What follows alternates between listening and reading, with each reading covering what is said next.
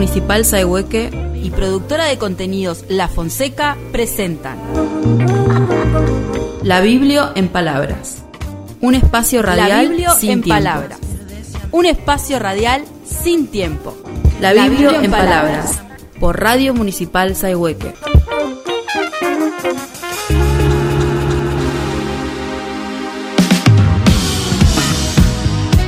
Hola, ¿qué tal? Soy Mario Sánchez. Como siempre decimos, La Biblia en Palabras es un programa de radio dentro de otro. En este caso, hoy vamos a presentar Leyendo a Julio Cortázar en la voz de Adriana Treco. Este espacio de radio también fue pensado para ser emitido por Radio Saihueque y producido desde la productora de contenidos La Fonseca. Participaron de estos episodios como locutora Ana Muñoz, fueron productores y editores Melina Barrero, Beatriz Vilches y Mario Sánchez, y en la conducción la escritora y docente Adriana Treco. Este es el primer programa.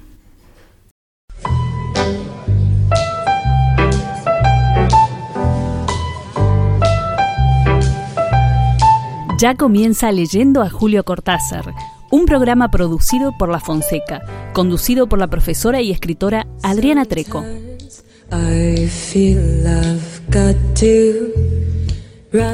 Hola, en el inicio de este ciclo quiero contarte que durante 24 programas intentaremos, una vez más, acercarnos a Julio Cortázar. Cortázar, el escritor, traductor e intelectual de nacionalidad argentina y francesa, a quien leemos por su eclecticismo argumental y de formas escriturales, por sus innovaciones que aún hoy sorprenden, experiencia surrealista, búsqueda de percepciones diferentes, pluralidad de mecanismos narrativos y poéticos, por sus humoradas, su absurdo, su ironía, en síntesis, su fertilidad creativa. El espacio de poder que ocupa uno y Cortázar en el campo literario responde a la presencia vital y genuina que logran la mirada y la palabra.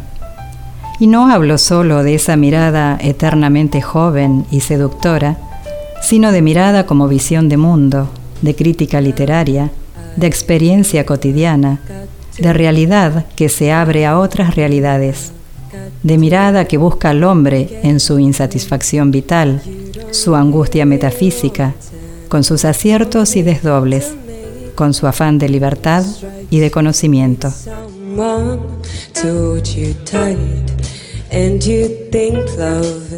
De todo esto hablaremos durante este ciclo y también de jazz, de política, de boxeo, de poesía, de amor, de juego. Pero por sobre todas las cosas, porque hemos leído a Cortázar, volveremos a leerlo.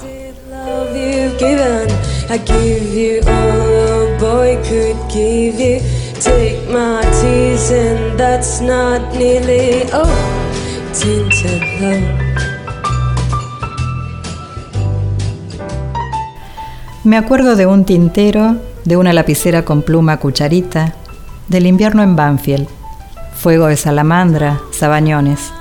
Es el atardecer y tengo ocho o nueve años. Escribo un poema para celebrar el cumpleaños de un pariente. La prosa me cuesta más en ese tiempo y en todos los tiempos, pero lo mismo, escribo un cuento sobre un perro que se llama Leal y que muere por salvar a una niña caída en manos de malvados raptores. Escribir no me parece nada insólito, más bien una manera de pasar el tiempo hasta llegar a los 15 años y poder entrar en la Marina, que considero mi vocación verdadera. Ya no hoy, por cierto, y en todo caso, el sueño dura poco.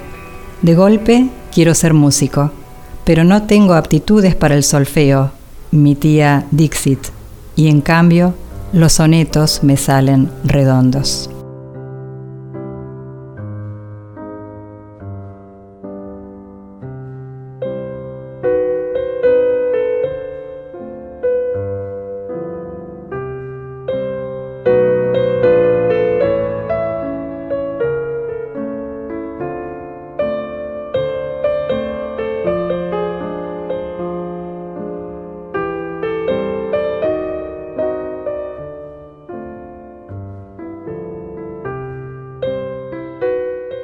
Voz de Dafne.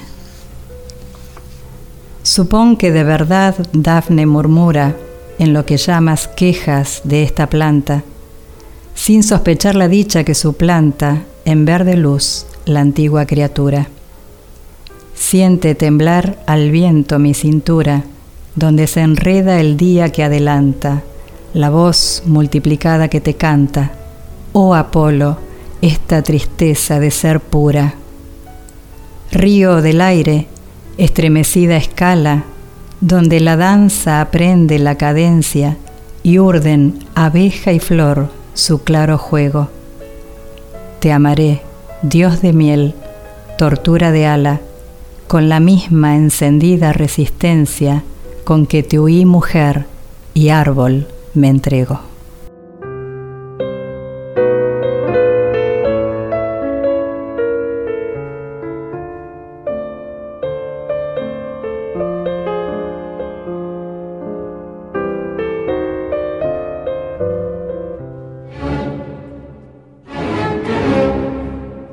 Cortázar nació en 1914 en Bruselas debido a que su padre era funcionario del consulado argentino en Bélgica, país en el que debió permanecer hasta el final de la guerra.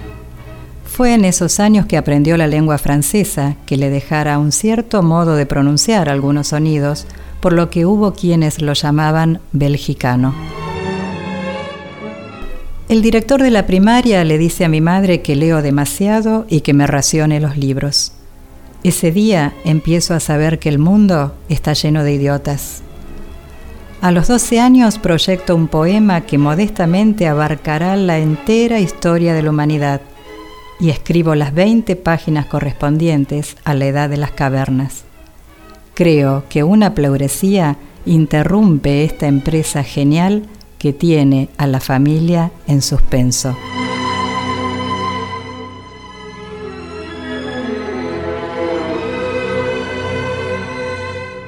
Después vino el ingreso a la escuela normal y el profesorado en letras en el Instituto Mariano Acosta. Más tarde quiso estudiar filosofía y letras, pero dificultades económicas lo llevaron a dictar clases de geografía e historia en escuelas de Chivilcoy y Bolívar. De golpe, pantalones largos, y entro en la escuela normal, donde descubro que si en mi casa respetan y favorecen lo más posible mis gustos literarios, los planes de enseñanza hacen esfuerzos heroicos para desarraigarlos y convertirme en un hombre, con lo que esta palabra significa casi siempre en América Latina. Autodefensa inmediata, alianza con dos o tres condiscípulos que también siguen soñando despiertos, siete interminables años de magisterio y profesorado en letras, la verdadera educación se hará puertas afuera, lecturas salvajes, cine, maratones de diálogos en cafés y calles, conciertos, autoaprendizaje del inglés. Sigo escribiendo cuentos y poemas, los muestro a pocos amigos. A lo largo de ese absurdo profesorado, de acaso 60 profesores, solo dos me orientan en la reflexión y especialmente en la crítica, la autocrítica, Arturo Marazo y Vicente Fatone.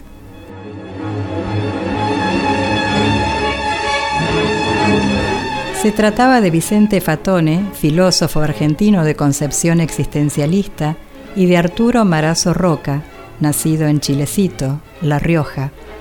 Marazo fue un humanista, poeta y profesor argentino a quien Julio recordaba como su profesor de literatura griega y española, y sobre todo como quien se dio cuenta de su vocación de escritor.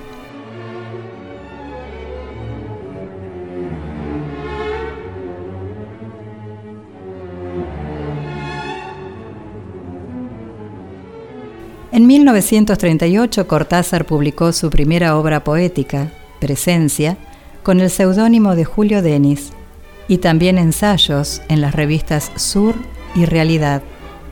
En la Universidad de Cuyo dio cursos sobre Mallarmé y Rimbaud hasta 1946, tiempo en que renunció antes de que lo echaran por pertenecer a un grupo de profesores y alumnos que se resistían a Perón. En 1949 aparece su obra lírico-teatral Los Reyes, que tiene como protagonista al Minotauro y que le sirvió al autor para convencerse de que su camino era la narrativa, decisión que después se confirma con Bestiario en 1951.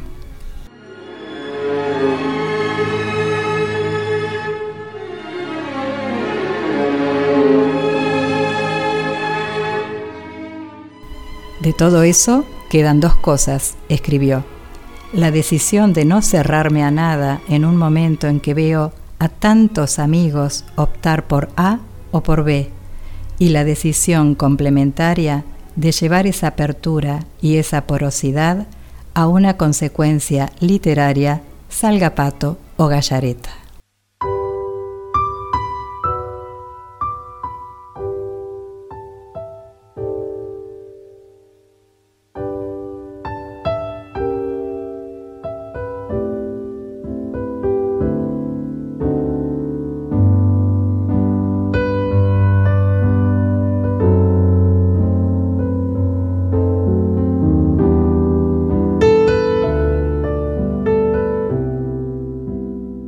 Algunos cuentos como Casa Tomada, Carta a una señorita en París, Circe, Bestiario, presentan una experiencia cotidiana la cual en algún momento es atravesada por un hecho inusual, inexplicable, lo que obliga al lector a hacer una lectura fantástica de esa realidad, rasgo que se convirtió en casi un sello de la obra de Cortázar. ¿Qué vino después? La totalidad. Siete novelas, Rayuela, 62 Modelo para Armar, Libro de Manuel, entre ellas. Alrededor de 10 libros de cuentos, Octaedro, Las Armas Secretas, Deshoras, otras tantas misceláneas, Papeles Inesperados, La Vuelta al Día en 80 Mundos, Poesía, Salvo el Crepúsculo, Pameos y Meopas, ensayos, correspondencias, traducciones y otros libros valiosísimos también como Nicaragua tan violentamente dulce, o el cómic Fantomas contra los vampiros multinacionales de 1975.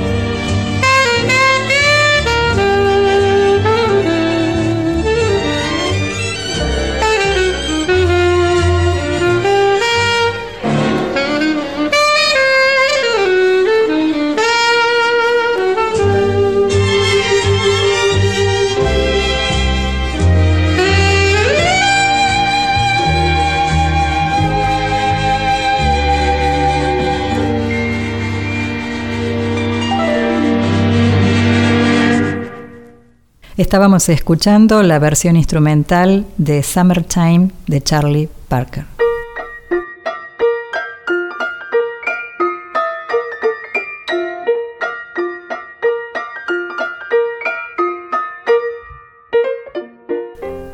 Julio Cortázar residió en Italia, España, Suiza y París, ciudad donde se estableció en 1951 y en la que ambientó algunas de sus obras.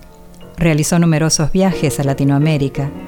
Desde pequeño los viajes fueron para él el objetivo final de su vida y según sus dichos, la culpa la tuvo Julio Verne.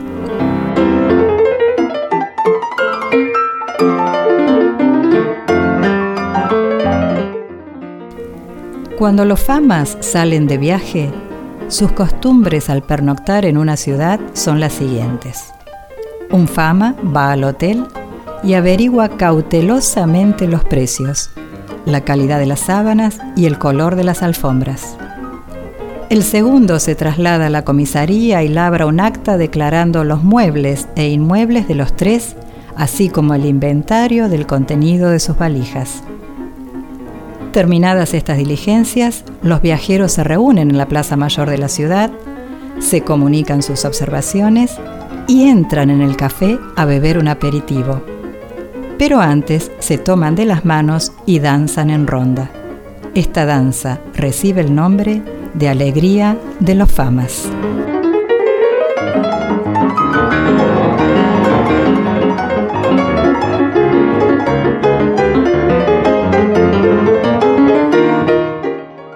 Cuando los cronopios van de viaje, encuentran los hoteles llenos, los trenes ya se han marchado, Llueve a gritos y los taxis no quieren llevarlos o les cobran precios altísimos.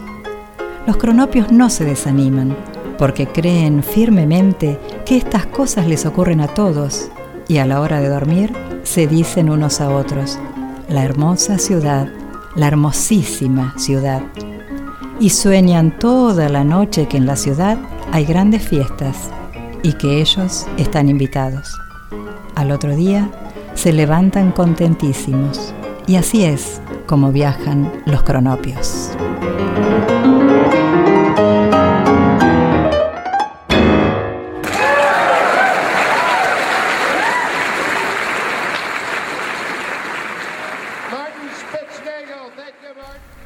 Pero el cronopio mayor, como se lo ha llamado, quien había dejado el país en los 50, ya no pudo regresar.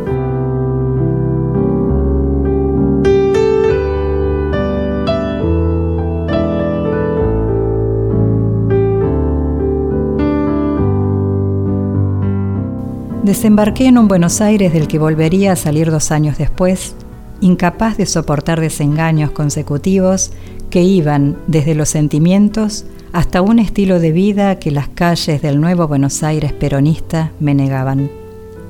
Pero ¿para qué hablar de eso en poemas que demasiado lo contenían sin decirlo?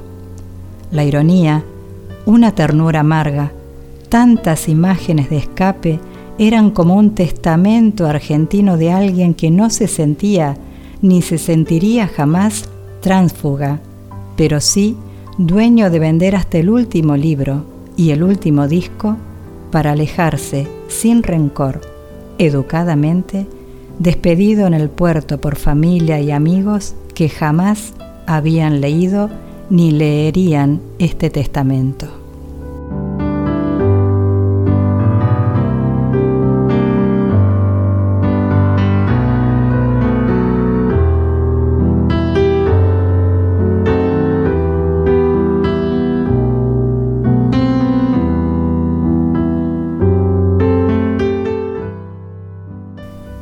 1983 fue el último viaje a la Argentina.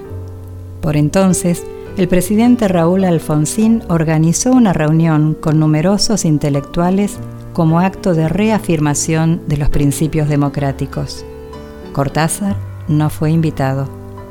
Según Osvaldo Soriano, era posible que Cortázar haya ido a Buenos Aires para mirarse al espejo por última vez. Dijo que estaba enfermo y que volvería en febrero. Quería eludir a la prensa y escaparle a la admiración beata. Temía que no lo dejaran andar en paz por esas veredas y esas plazas que recordaba con la memoria de un elefante herido. Pero creo que, decía Soriano, como todos nosotros, le temía al olvido.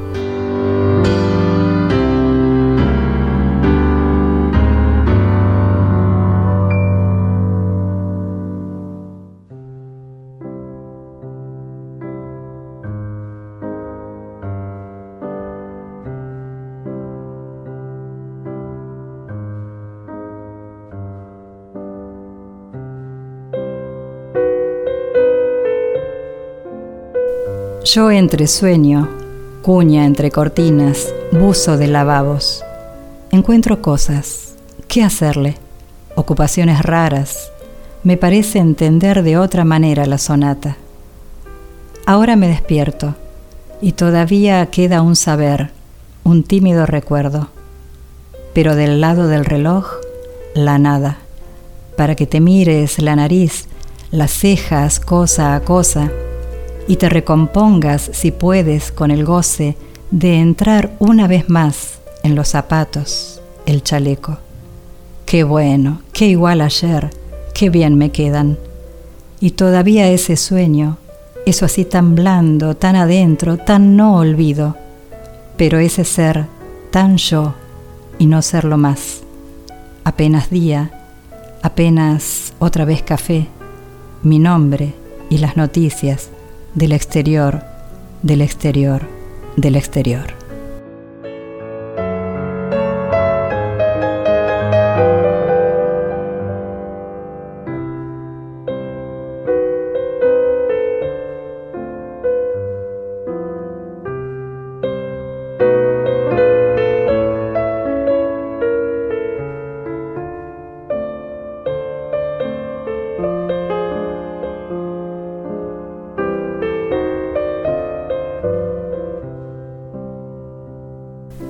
Carol Dunlop, su tercera pareja, había fallecido el 2 de noviembre de 1982, sumiendo a Cortázar en una profunda depresión.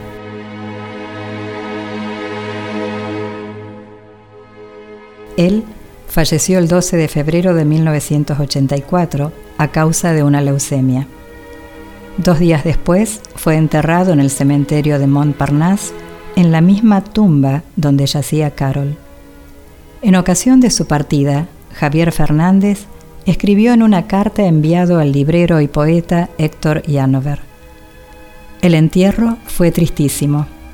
Un frío polar y un solcito que algún piadoso dios pagano hizo filtrar entre las ramas como para que el cronopio mayor se fuera bajo una imagen bonaerense.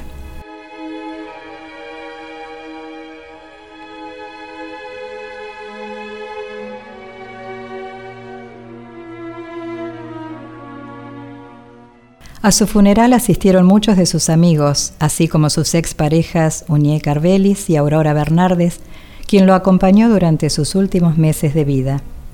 Sobre su tumba, los visitantes que se acercan dejan distintos recuerdos, notas, lápices, cartas, monedas, flores, libros, rayuelas dibujadas, maneras de decir que el fuego no cesa.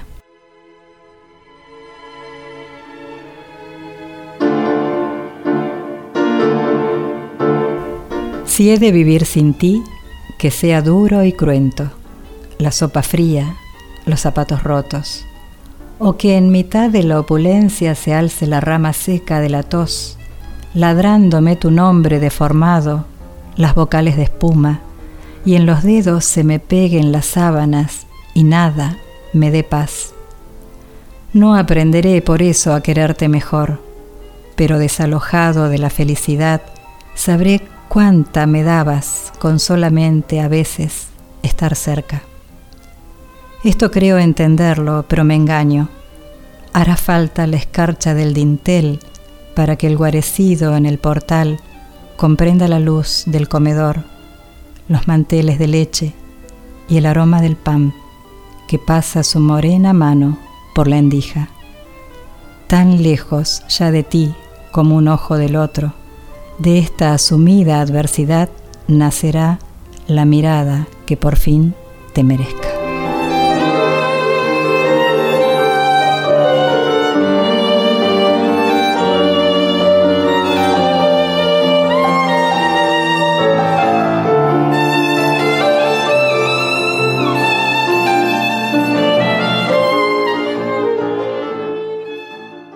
Hemos compartido en esta edición fragmentos de Así Escribo, correspondiente a la encuesta de escritores argentinos contemporáneos realizada en 1982 por el Centro Editor de América Latina. Viajes en historias de cronopios y de famas, Voz de Dafne, Desembarqué en Buenos Aires, La Vuelta al Pago y Si he de vivir, en salvo el crepúsculo. Hasta el próximo encuentro. The pain you drive into the heart of me. The love we share seems to go nowhere, and I've lost my light. Esto fue Leyendo a Julio Cortázar, un contenido de productora La Fonseca, conducido por la profesora y escritora Adriana Treco. Distainted love you've given, I give you all a boy could give you. Take my tears, and that's not nearly oh, tainted love tainted love.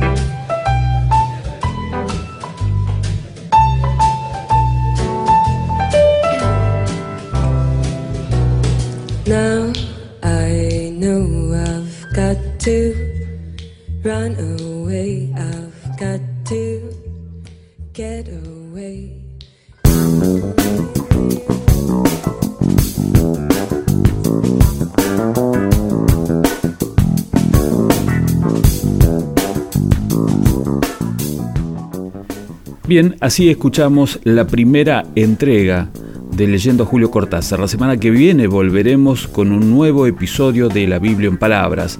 Agradecemos como siempre la participación y colaboración de Melina Barrero, Miguel Bascuñán, Mauricio Barreto, Miriam Bernstein y la curaduría de Natalia Benítez. Hasta la semana que viene.